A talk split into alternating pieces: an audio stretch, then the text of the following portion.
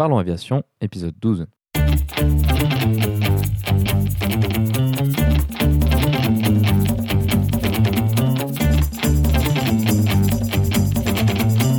Parlons Aviation, le podcast où on parle de tout ce qu'ils veulent.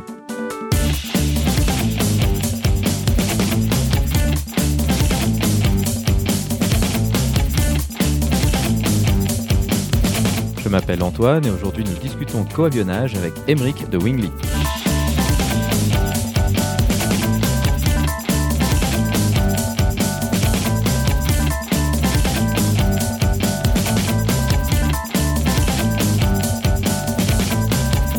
Parlerons aussi des actualités avec l'attribution du prix Red Dot Design au Global 7000 et des nouvelles lignes ultra long courrier en Dreamliner. Nous proposerons également la vidéo de la semaine.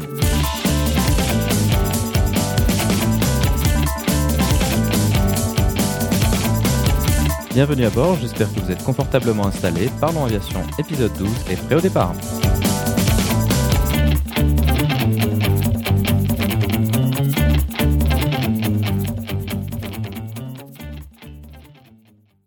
Bonjour et bienvenue dans le 12e épisode de ce podcast. Cette semaine, nous allons discuter de coavionnage avec Emeric de Wingly. Emeric est cofondateur de cette startup qui propose une plateforme permettant aux pilotes d'aviation de loisirs de trouver des passagers pour partager leur vol. Ce mode de fonctionnement est basé sur le partage des frais qui autorise les pilotes privés à partager à part égale les frais d'un vol avec leurs passagers. Cette plateforme permet également à un public plus large de découvrir le monde de l'aviation générale dans le cadre de balades, d'excursions à la journée ou de vols d'un point A à un point B. Nous discuterons en détail du mode de fonctionnement de cette plateforme avant de s'intéresser au cadre légal du partage de frais pour les pilotes privés. Ensuite, nous nous intéresserons au profil type des pilotes et des passagers inscrits sur Wingly, mais aussi au type de vol qui y sont proposés. Nous parlerons également de l'accord passé par Wingly avec la Fédération française aéronautique et la Direction générale de l'aviation civile pour encadrer le coavionnage. Pour conclure, Emeric nous présentera le business model de sa société et leurs projets pour l'avenir. Comme d'habitude, vous trouverez des informations supplémentaires sur les sujets évoqués pendant l'épisode dans la description. Vous la retrouverez à l'adresse www.parlonsaviation.com/12. Mais avant de discuter avec Emeric, passons maintenant aux actualités.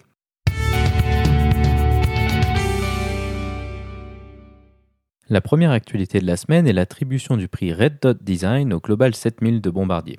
Le Global 7000 est le dernier né de la famille des jets d'affaires de Bombardier. Ce nouvel avion vise le marché très haut de gamme des avions d'affaires et se place en compétition directe avec le Gulfstream G650 et le Falcon 8X. La famille des grands jets d'affaires de Bombardier est historiquement une évolution de leur famille d'avions régionaux, les CRJ.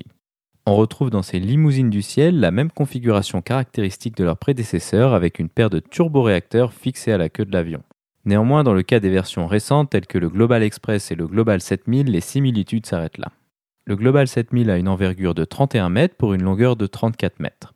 Il est capable d'emporter jusqu'à 17 passagers en configuration dense, mais comme d'habitude avec ces jets, la configuration peut varier fortement en fonction des options choisies par le client. Il est motorisé par une paire de General Electric Passport qui est une version plus petite du CFM LEAP qui équipe les Boeing 737 MAX et une partie des A320 Neo. Il est capable de franchir une distance de 7700 nautiques, soit environ 14 300 km à une vitesse de Mach 0,85 et de monter à une altitude de 5100 pieds, soit 15 500 mètres. Avec ce type de portée, il est capable de relier Londres à Bali ou Los Angeles à Hong Kong en direct.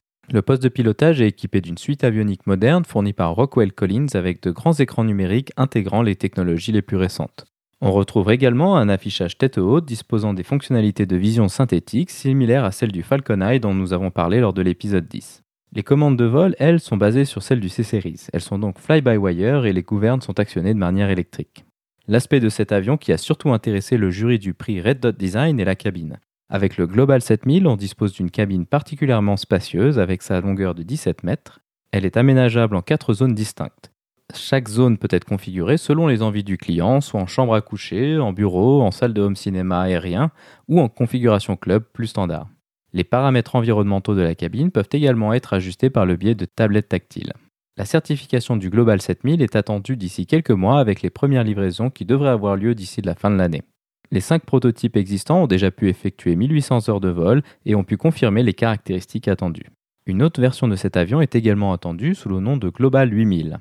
Malgré une numérotation plus élevée, il s'agira d'une version légèrement raccourcie avec une cabine de 14 mètres, mais avec une portée augmentée à 7900 nautiques, soit 14 600 km. Vous trouverez dans la description des photos du Global 7000.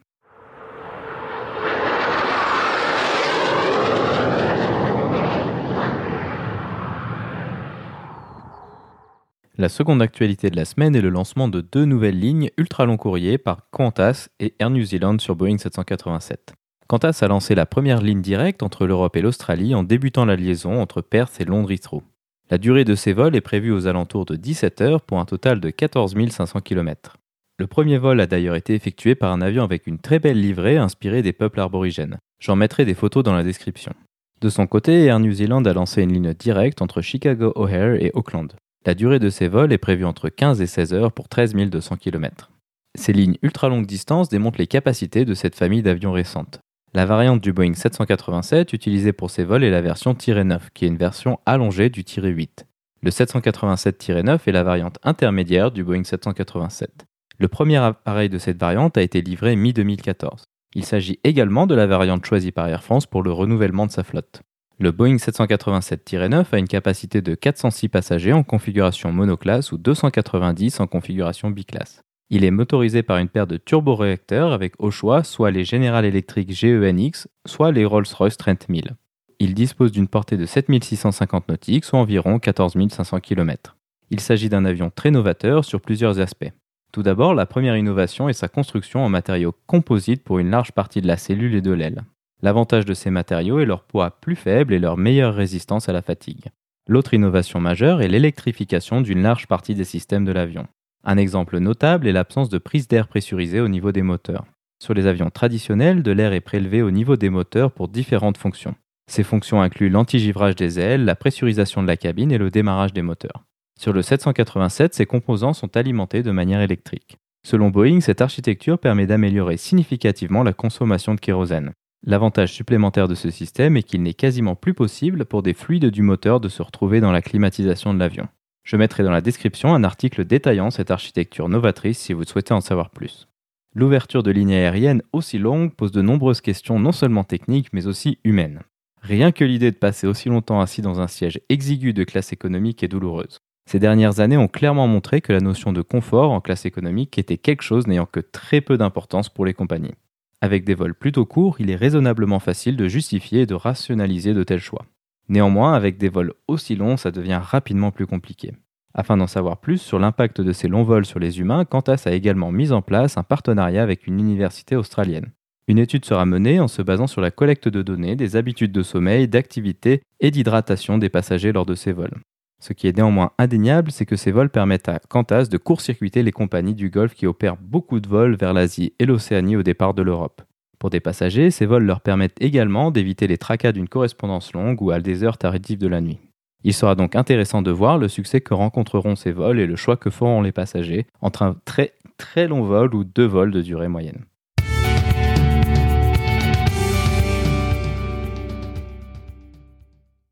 Bonjour Emric et bienvenue sur Parlons Aviation. Peux-tu nous présenter ton parcours aéronautique? Bonjour Antoine, merci beaucoup de m'avoir aujourd'hui. Je suis très content d'être là avec toi pour, euh, pour parler aviation justement.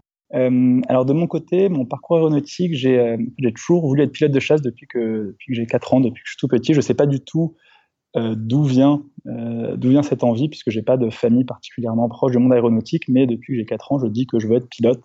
Que je être pilote. Donc ça s'est affiné avec le temps. J'ai dit que je voulais être pilote de chasse. J'ai eu la chance de pouvoir, d'avoir mes grands-parents qui avaient une maison près d'un aérodrome à, Sarlat, dans le sud-ouest de la France. Et du coup, à force d'aller au terrain, je me suis mis un peu à l'aéromodélisme. Mais après, euh, j'ai pu commencer à prendre, à prendre des cours de, pilotage. Alors, j'avais que 12 ans. J'ai eu beaucoup de chance. J'ai mes, parents qui m'ont, qui m'ont gentiment subventionné euh, jusqu'à mon PPL. Et donc, j'ai commencé à piloter comme ça euh, pour passer mon brevet de base à 15 ans. Puis après, mon, PPL à 17 ans. Euh, et voulant toujours être pilote de chasse, du coup, j'ai continué sur, euh, sur la voie ingénieur. Donc, je suis allé en école d'ingénieur. Et en fait, c'est en arrivant donc à, à Polytechnique, qui est à la fois militaire et ingénieur, que je me suis rendu compte que le côté militaire, euh, en fait, euh, avait quand même pas mal de contraintes, euh, et sous des contraintes, des, sacrifices que j'étais pas prêt à faire, notamment sur tout ce qui était vie familiale. Et d'un autre côté, j'avais beaucoup envie d'entreprendre, et donc c'est pour ça que, l'idée de Wingy s'est présentée de façon assez assez naturel à moi, puis ça permettait de concilier mes deux passions, cette envie d'entreprendre avec, avec le monde aéronautique que je côtoie depuis que j'étais petit. Donc Wingly, c'est le, c'est le sujet de l'interview d'aujourd'hui. Est-ce que tu peux nous décrire le principe de la startup que tu as lancée? Alors le, le, but de Wingly, avant tout, c'est de démocratiser l'aviation privée. Euh, moi, comme, je disais, j'étais dans le monde des aéroclubs depuis que j'étais assez jeune et je me rendais compte qu'en fait, c'était un monde qui était très petit et très peu connu euh, du monde extérieur. Euh, et donc, il y avait vraiment des choses à faire pour que ça. Enfin, c'est un milieu qui mérite à être connu par plus de monde et donc, euh, il y avait moyen d'utiliser Internet pour, euh, pour le rendre accessible globalement à tout le monde. Et d'un autre côté, moi, en tant que pilote, j'avais mon brevet à 17 ans et à partir de là, il fallait quand même que je, puisse payer mes heures et donc j'en ai beaucoup, beaucoup d'amis, des amis de mes parents, des personnes avec qui je partageais les frais. Et donc, je me suis dit, bah, tiens, c'est dommage, en tant que pilote, on a le droit de, partager les frais des vols. D'un autre côté, il y a plein de passagers qui connaissent pas forcément ce secteur, qui gagneraient à le connaître. Et donc, c'est comme ça que l'idée est venue assez naturellement, en me disant, bah, ça serait génial de faire une plateforme euh, qui mette en relation des pilotes euh, et des passagers. Et donc, euh, avec cette idée en tête, j'ai rencontré un de mes associés, Bertrand, qui lui était ingénieur aéronautique euh, de Supaéro, qui avait aussi eu l'idée de, de, son côté, plus du côté passager. Lui, il voyait beaucoup d'amis qui, euh, qui cherchaient à financer leurs heures à Supaéro et il se rendait compte qu'en fait, euh, ben, les gens ne connaissent pas forcément le potentiel de l'aviation, ne connaissent pas le nombre de terrains qu'on a euh, en France et même, et même en Europe. Et donc, il s'était dit, bah, tiens, ce serait bien de, de, faire connaître ce secteur à plus de monde. On s'est rencontrés en master d'entrepreneuriat à, Polytechnique. Euh, et de là, on a commencé à travailler sur le projet. Et donc, voilà, le, donc, il y a vraiment deux objectifs pour Wingly. Le premier, euh, c'est de rendre l'aviation moins chère pour les pilotes. En fait, on s'est rendu compte que bah, beaucoup de pilotes sont limités euh, par le côté financier euh, de leur passion, c'est-à-dire que bah, aimeraient voler un maximum, mais globalement l'argent les limite beaucoup. Euh, donc l'objectif numéro un c'est de permettre aux pilotes de vivre pleinement leur passion et surtout de la partager avec des personnes. Et objectif numéro deux, du coup, c'est de rendre l'aviation générale plus connue de tous et en quelque sorte de démocratiser ce secteur-là qui gagnerait beaucoup à être connu de plus de monde. Donc en fait, ce que propose Wingly, c'est un site. Donc les, les passagers et les pilotes peuvent s'inscrire sur votre site et ensuite sont mis en relation. C'est comme ça que ça fonctionne? Exactement. Donc il y a vraiment les, les deux côtés, comme tu le soulignais. On a d'un côté des, donc les pilotes qui ont envie de, de, partager des vols. De leur côté, quand ils s'inscrivent sur la plateforme, ce qu'on va vérifier, c'est euh, la licence et notamment la, la validité de, de, leur qualification, que ce soit une euh, SEP, une MEP, ou pour les, hélicoptères, les, les qualifs de type R44, R22 et compagnie. Donc on vérifie vraiment que le pilote finalement ait le droit de voler. Et ensuite, il peut poster les vols, euh, soit qu'il a prévu de faire, soit qu'il a envie de faire. Euh, tous ces vols sont ensuite donc mis en ligne sur la plateforme euh, et sont visibles du, public. Et donc les passagers peuvent euh, arriver sur le site, ils voient les différentes offres qui sont proposées, que ce soit des balades aériennes euh, du genre euh, promenade, aller voir la Château de la Loire, des choses comme ça, ou même des excursions, aller passer une journée à Deauville et tous les genres de tous les genres de vols que font finalement les, pilotes privés. Ils voient une liste voilà avec tous ces vols. Et donc s'ils sont intéressés par rejoindre un vol, ils peuvent en quelque sorte réserver le vol sur la plateforme euh, et donc le, pilote va recevoir euh, une demande euh, d'un passager qui demande à rejoindre son vol. Et le point le, plus important, c'est vraiment que c'est une activité qui est non lucrative pour les pilotes, et ça c'est quelque chose que vérifie la plateforme. C'est-à-dire que quand le, le, pilote va poster son vol, euh, il va nous renseigner l'avion sur lequel il vole, euh, le, le, temps de vol qu'il a prévu de faire ou le, trajet qu'il a prévu de faire. Et donc ça nous permet nous d'estimer de façon assez précise le prix euh, que va coûter ce vol au pilote, puisqu'on a fait une base de données avec tous les prix des avions en Europe qui nous permet de savoir, ben voilà, ils volent euh, dans telle région sur tel avion, donc on sait que le prix de vol ne doit pas dépasser tant. Et donc ça nous permet de bien vérifier que les pilotes fassent vraiment du partage de frais euh, et qui ne cherchent pas à gagner de l'argent dessus, parce que là, on sortirait du cadre légal qui, euh, qui encadre le coavionnage. Alors voilà, donc ça c'est intéressant. Donc il y a une différence entre une compagnie régulière qui va pouvoir se faire de l'argent, ce qui est interdit à travers votre plateforme, et donc le, partage de frais. Quelles sont de manière succincte les règles et qu'est-ce qui est autorisé de la part des pilotes? Alors le, le, règlement, il est très clair, il est fait au niveau de l'EASA et maintenant il est appliqué aussi dans, dans tous les pays euh, européens. Euh, donc la réglementation, elle autorise aux pilotes de mettre en avant leur vol, euh, d'en faire la publicité, mais pas d'en faire euh, des bénéfices. C'est-à-dire que si jamais un pilote loue, on va dire, un, un DA40, ça lui coûte 200 euros de l'heure de vol, et qui prévoit de partir avec deux personnes, dans ce cas-là, il pourra demander au maximum dans les entre 65 et 70 euros par personne par heure de vol et euh, rien de plus, rien de moins. Le, le, pilote a le droit de partager globalement les frais de location de son avion et les frais de euh, les landing fees euh, et, les, et, les, frais de parking s'il part une journée et qu'il doit payer une journée de parking euh, là où il va. Donc c'est vraiment les, les, coûts directs associés au vol qu'il a le droit de partager. D'accord, donc si donc, donc par exemple moi j'ai encore une SEP qui est valable, donc une qualification le PPL de base, quels sont les prérequis si moi en tant que pilote je veux m'inscrire sur la plateforme? Alors les prérequis réglementaires, c'est-à-dire au niveau EASA, c'est d'avoir du coup une SEP à jour ou une quelconque licence qui te permet de voler à jour, d'avoir ton expérience récente aussi à jour, c'est-à-dire avoir au moins tes trois décollages, trois atterrissages dans les trois derniers mois. Ce que dit l'EASA, c'est globalement, si tu as un PPL en poche, tu peux voler sur Wingly s'il est valide. on a ajouté à cela une règle sur Wingly, c'est un minimum de 100 heures d'expérience pour tous les pilotes qui veulent faire des vols point A, point B. C'est-à-dire si un pilote euh, veut s'éloigner de son circuit local, euh, il faut qu'il justifie d'avoir au moins, 1000, euh, au moins 100 heures de vol, 100 heures d'expérience. Donc j'imagine qu'il doit y avoir un large panel de types d'expérience et de pilotes qui sont sur la plateforme. Quel est un peu le profil typique des pilotes qui sont sur Wingly? On a, plusieurs profils. On va dire qu'il y, a trois profils principaux. Euh, le premier, ça va être des pilotes qui ont en général entre 80, euh, 100 heures, un peu plus, euh, qui sont dans une idée plus de vouloir faire une carrière professionnelle et donc qui veulent faire découvrir l'aviation à plus de monde tout en montant leurs heures de vol avec un budget maîtrisé. Donc ça, qui vont faire dans la plupart du temps des balades.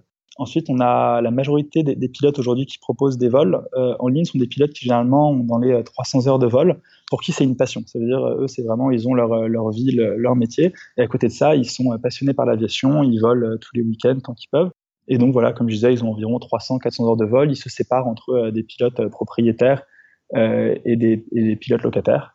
Et le dernier type, et donc là encore une fois, eux, c'est plus dans l'optique, on va dire, balade aérienne, des excursions sur la journée, euh, faire des vols vraiment, de, ce genre-là. Et le, dernier panel qu'on a de pilotes, c'est plus des pilotes propriétaires, euh, donc souvent qui ont une expérience un peu plus grande, que ce soit des anciens pilotes de ligne, euh, des personnes qui ont travaillé, qui ont côtoyé l'aviation dans leur métier, donc qui ont beaucoup volé, donc qui ont des expériences plus grandes, qui sont très souvent donc propriétaires de leur avion, et eux qui savent vraiment de l'avion aussi bien pour le loisir que pour se déplacer d'un point A à un point B. Et donc quand ils disent, ben, moi j'ai prévu d'aller à tel endroit, tel jour, ils mettent leur vol en ligne si jamais des passagers veulent se joindre à eux.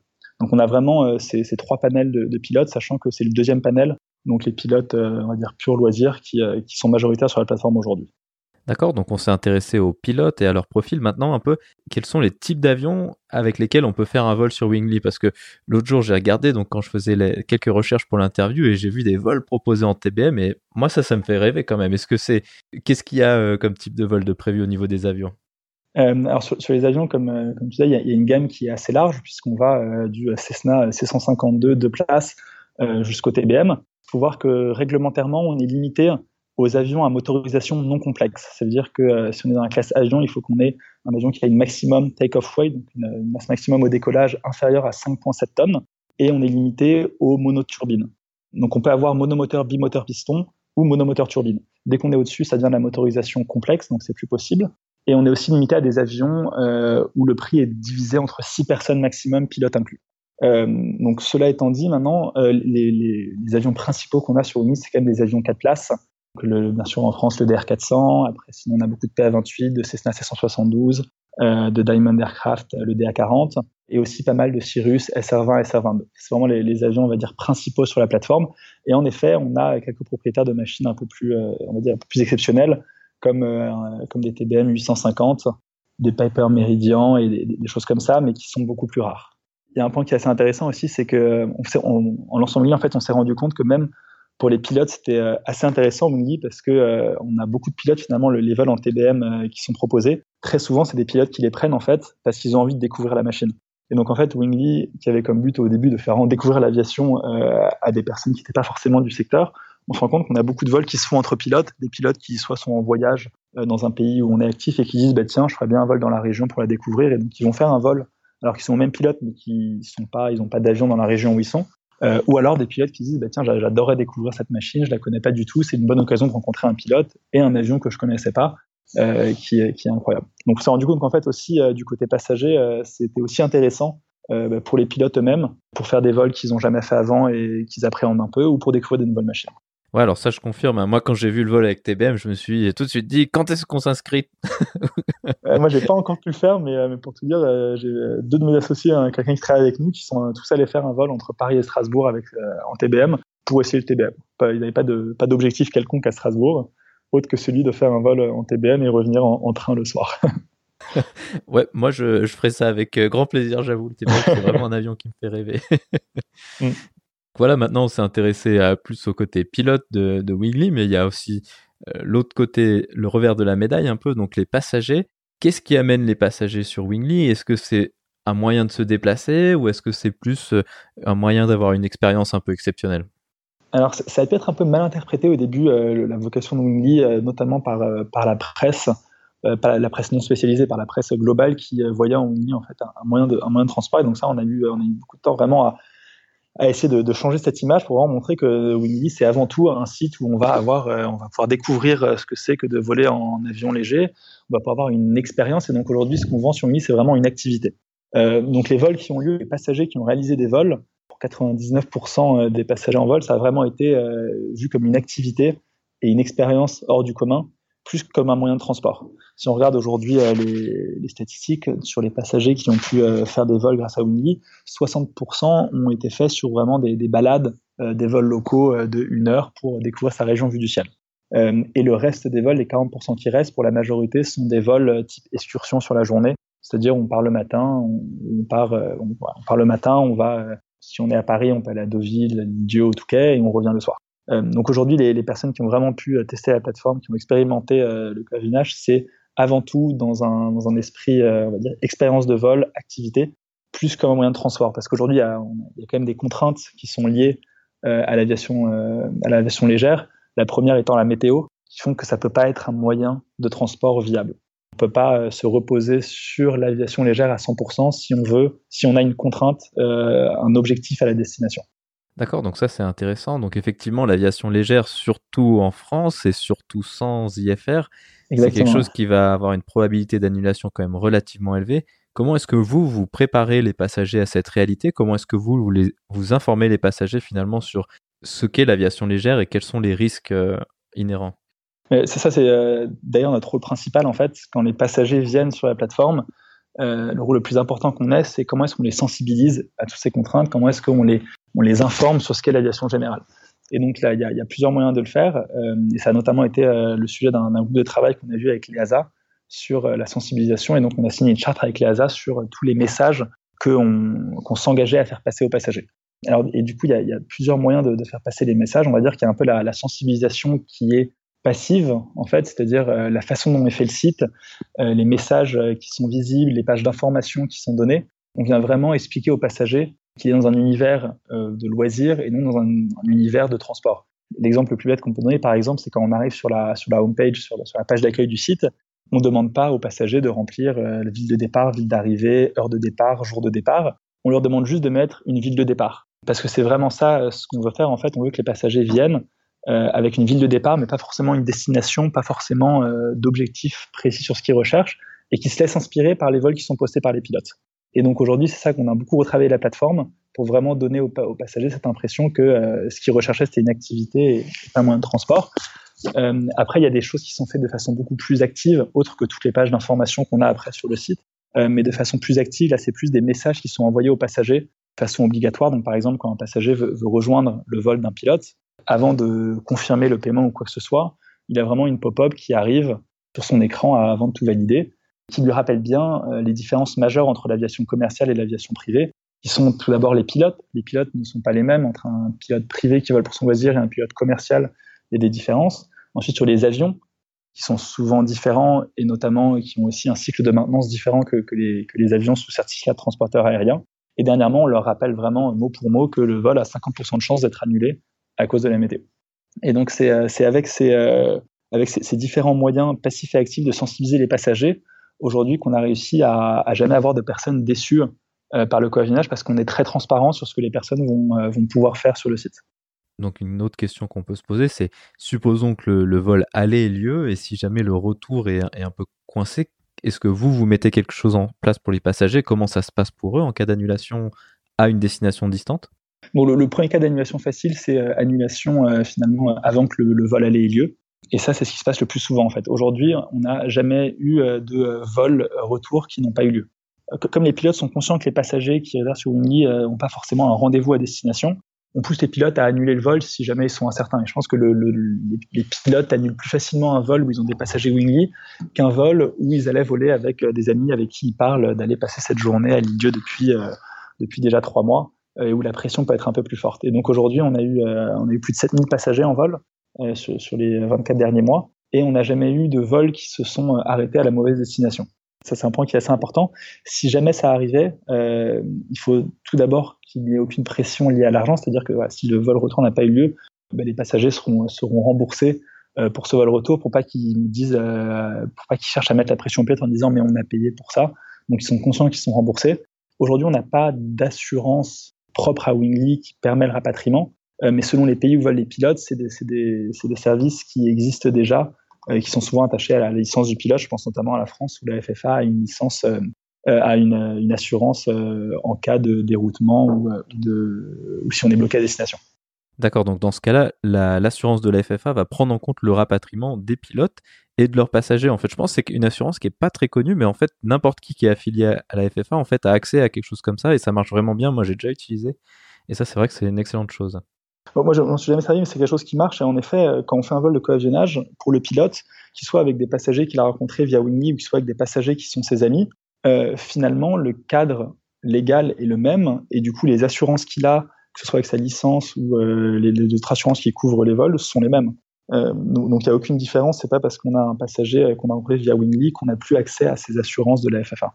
Un autre sujet qu'on n'a pas encore évoqué ou pas directement, c'est que lorsque vous avez lancé votre plateforme, il y a d'autres plateformes qui sont lancées en même temps, à peu près au même moment, et vous avez rencontré beaucoup de scepticisme, que ce soit de la part des aéroclubs, de la DGAC ou de la fédération, donc la FFA. Est-ce que c'est quelque chose que vous aviez prévu et quelle a été un peu votre réaction face à tout ça?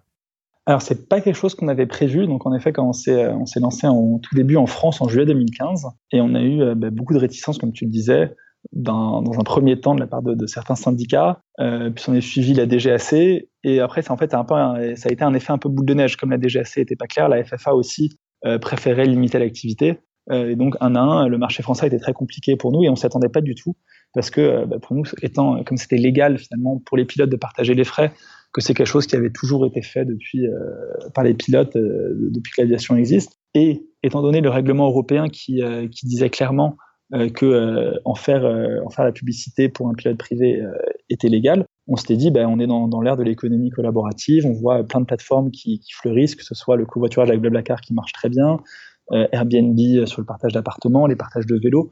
On disait, on peut partager tout aujourd'hui, mais pourquoi est-ce qu'on ne pourrait pas faire bénéficier le secteur de l'aviation générale ben de, cette, de l'économie collaborative et de ce que Internet peut apporter en termes de trafic, de connaissances et globalement de volume pour l'aviation générale.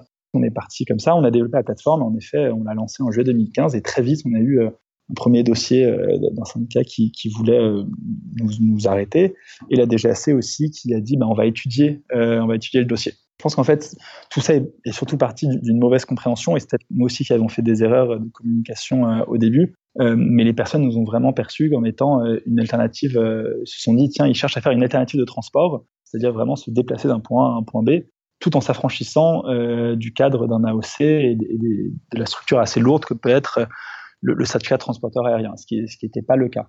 Et du coup, en France, on s'est vraiment on s'est embourbé pendant six mois. Euh, la DGAC a fini par, sortir une, circulaire qui limitait énormément l'activité, puisque c'était limité euh, globalement aux pilotes euh, IFR ou CPL ou instructeurs. Et du coup, nous, on s'est dit, ben voilà, on va demander aux autres autorités européennes quels sont leurs points de vue. Et comme euh, l'Allemagne, l'Angleterre, la Suisse ont répondu positivement, on est parti très vite en Allemagne, où on a pu faire une preuve de concept, donc montrer que ça marchait bien, aussi montrer qu'on était sérieux et que notre objectif premier, c'était vraiment la sécurité des vols. Et donc, étant lancé en Allemagne, on a pu travailler directement euh, au sein du groupe de travail de l'EASA avec toutes les autorités françaises, DG, DGAC inclus, pour trouver un cadre et des pratiques qui étaient, euh, on va dire, les, les meilleures pour s'assurer que le coavionnage euh, ne dériverait pas et resterait et assurerait bien la sécurité des vols. Donc c'est un travail qui a été assez long euh, avec les ASA, mais qui nous a permis après coup euh, de revenir en France, puisque le travail était fait avec la DGAC, donc la DGAC acceptait ce cadre. Et une fois que la DGAC avait clarifié qu'en France, ben, en effet, maintenant c'était tout bon et, et, on pouvait faire du coavionnage, on a pu revenir et travailler avec la FFA pour instaurer au mieux le coavionnage dans les aéroclubs et, et vraiment faire attention aux spécificités du monde associatif que sont les aéroclubs. Si j'ai bien compris, vous avez donc passé un accord avec la FFA. Quelle était un peu la teneur de cet accord et quels étaient les compromis que vous avez réussi à trouver avec eux? Alors le, but de la FFA, comme je disais, c'était vraiment de, trouver et de, rassurer la FFA sur euh, les, spécificités du coavionnage euh, au, sein des aéroclubs. Euh, puisque les aéroclubs sont un monde associatif, il faut faire très attention, ben, il y a certaines règles euh, qui leur est imposées, et du coup, il fallait euh, s'assurer qu'on n'allait pas, que le coavinage n'allait pas pouvoir remettre en cause le statut associatif des aéroclubs ou quoi que ce soit.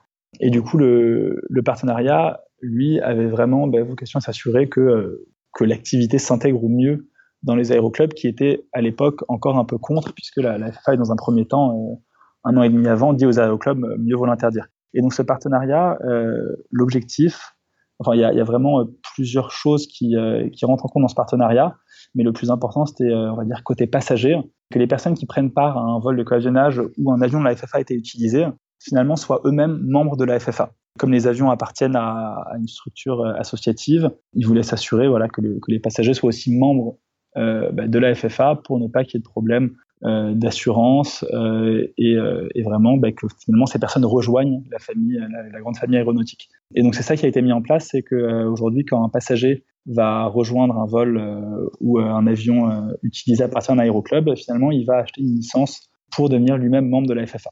Donc ça, c'était vraiment le, le, côté passager euh, qu'on a mis en place avec la FFA.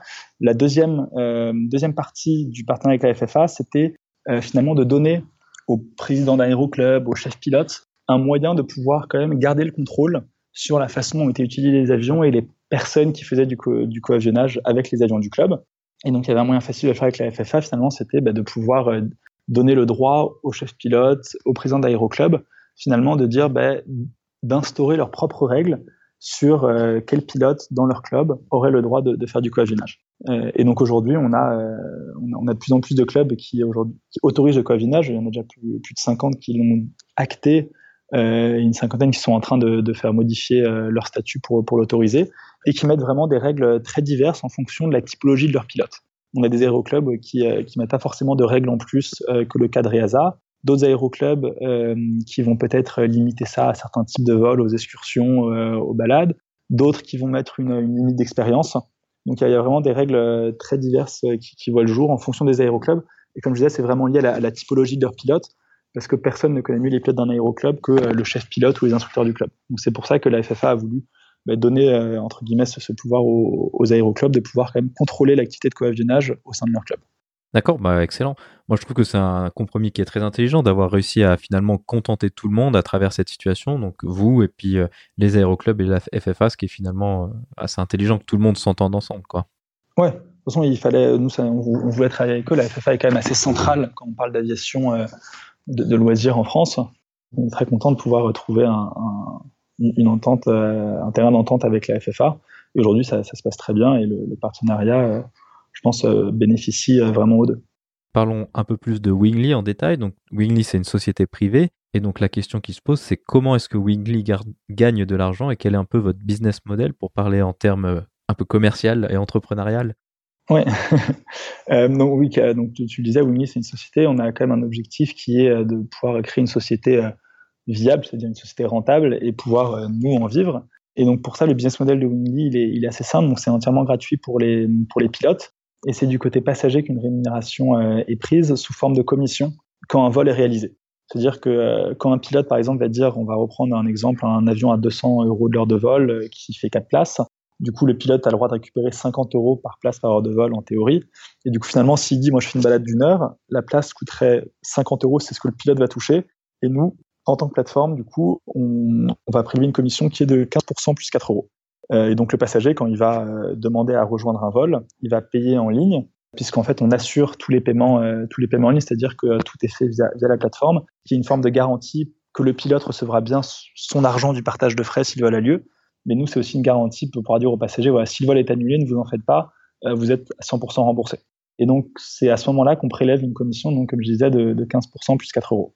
Un point sur, euh, sur la commission, parce qu'on n'est pas venu, euh, c'est un sujet qu'on n'a pas traité, mais c'est vrai que la, commission, elle intègre tout ce qui est paiement en ligne, mais un point qui est assez important aussi, c'est que ça intègre une assurance. Et c'est peut-être un des points qui nous différencie aussi beaucoup de, plateformes, c'est qu'on réassure tous les vols. C'est un partenariat qu'on a fait avec Allianz cette fois-ci, finalement pour réassurer tous les passagers euh, qui réservent à travers la plateforme Wingly. L'objectif derrière pour nous, ben, alors c'est une assurance qui couvre le passager, mais qui en quelque sorte protège le pilote, euh, puisqu'elle va venir, elle va entrer en place cette assurance si jamais la RC de l'avion, la responsabilité civile de l'avion, euh, ne couvrait pas un accident quel qu'il soit. et donc l'objectif de cette assurance est vraiment bah, de pouvoir assurer les pilotes que dans tous les cas, les passagers qui ont été amenés via Wingly seront eux couverts par, par cette assurance supplémentaire. Ok, très bien, bah ça c'est très intéressant. Et donc si on se dirige un peu plus vers la, conclusion de cette interview, comment vois-tu l'avenir de Wingly Est-ce que vous avez prévu de vous diversifier, de vous étendre géographiquement? Dans un premier temps, on voit vraiment Wingly à l'échelle européenne. Aujourd'hui, on est présent en Allemagne, en Angleterre, euh, en France, euh, et on a aussi de façon euh, organique des vols en, Suisse, en Autriche. mais notre première étape pour nous, c'est vraiment d'être partout en Europe finalement que partout où on aille en Europe, on puisse toujours euh, rencontrer euh, des pilotes, faire des balades, faire des excursions. Euh, et donc c'est vraiment notre objectif premier. Ensuite, on voit aussi Wingly aller peut-être horizon un peu plus long aux, États-Unis. Aujourd'hui, aux États-Unis, c'est encore la FA a, fait un peu comme si c'est pas ça qu'elle a déjà fait au début. Elle a jugé que c'était pas que c'était pas légal pour les pilotes de le faire, mais c'est des, des points sur lesquels il y avait d'autres plateformes aux États-Unis qui travaillent dessus. Euh, donc le marché américain est aussi un marché qu'on regardera de près euh, quand il sera ouvert, parce que c'est vraiment aussi une, nation euh, aéronautique énorme. Et donc il y a un, marché très intéressant, et donc c'est aussi un marché très intéressant pour Wingly. Donc voilà, c'est vraiment les, deux objectifs de Wingly à, court et moyen terme, c'est d'abord toute l'Europe et ensuite aller aux États-Unis. Après, sans qu'on ait d'objectifs vraiment fixes, je pense que le monde de l'aviation générale est un monde qui n'a pas forcément été vraiment digitalisé autant qu'il le pourrait. Et donc, euh, plus on avance, plus on aura peut-être euh, d'autres idées de, euh, produits, de, concepts à tester pour le monde de l'aviation générale, basés toujours sur des plateformes, sur Internet, et plus, généralement sur l'outil digital. Alors voilà, c'est toutes les questions que j'avais pour toi. Est-ce qu'il y a quelque chose d'autre que tu souhaiterais ajouter? Bon, on, a couvert quand même tous les points de façon assez précise, donc c'est assez intéressant. Peut-être en, mot de conclusion, si jamais il y a, les, auditeurs ont, des questions particulières sur, sur Wingy, sur le coavionnage, ou quoi que ce soit, euh, on est vraiment euh, avant tout euh, des pilotes et ravis d'en discuter avec eux. Donc, je reste toujours disponible. N'hésitez pas à me contacter par, par mail ou, ou téléphone ou Facebook ou quoi que ce soit.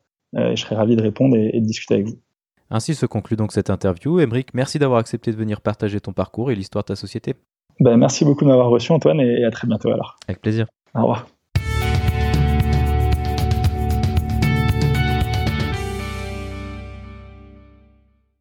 La vidéo de la semaine est une vidéo proposée par la chaîne YouTube Stevo One Kunivo. On y voit le déroulé d'un vol au départ de Fort Lauderdale Executive qui se situe environ une dizaine de kilomètres au nord de Miami vers l'île de Bimini aux Bahamas. L'île de Bimini est la partie des Bahamas la plus proche de la côte américaine avec une traversée maritime d'environ 50 nautiques. Stevo est un pilote professionnel qualifié sur TBM 850, Cessna Caravan et Kodiak. Dans cette vidéo, il joue le rôle de passager et copilote pour une pilote de démonstration de chez Cessna. Ils font le vol dans un Cessna 182T équipé de la dernière version du Garmin G1000. Au début de la vidéo, on peut voir les procédures de départ de l'aéroport d'affaires de Fort Lauderdale.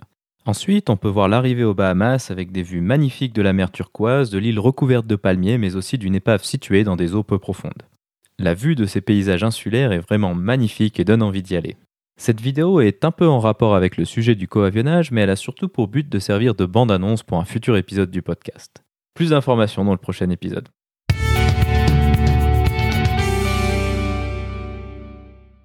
Ainsi se conclut le douzième épisode de ce podcast. J'espère qu'il vous a plu et je vous invite à vous abonner sur votre application de podcast favori.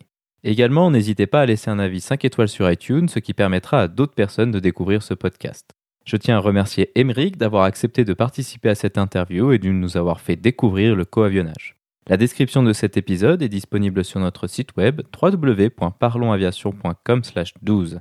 Si vous avez des questions, des remarques ou des suggestions, n'hésitez pas à nous contacter sur contact@parlonsaviation.com. Si vous voulez recevoir des notifications lors de la sortie des nouveaux épisodes, vous pouvez vous inscrire à la newsletter dans la barre latérale droite de notre site www.parlonsaviation.com. Vous pouvez également nous suivre sur Twitter, sur @parlonsaviation et sur Facebook. En vous souhaitant des vols nombreux et ensoleillés, je vous remercie d'avoir écouté le 12e épisode de Parlons Aviation.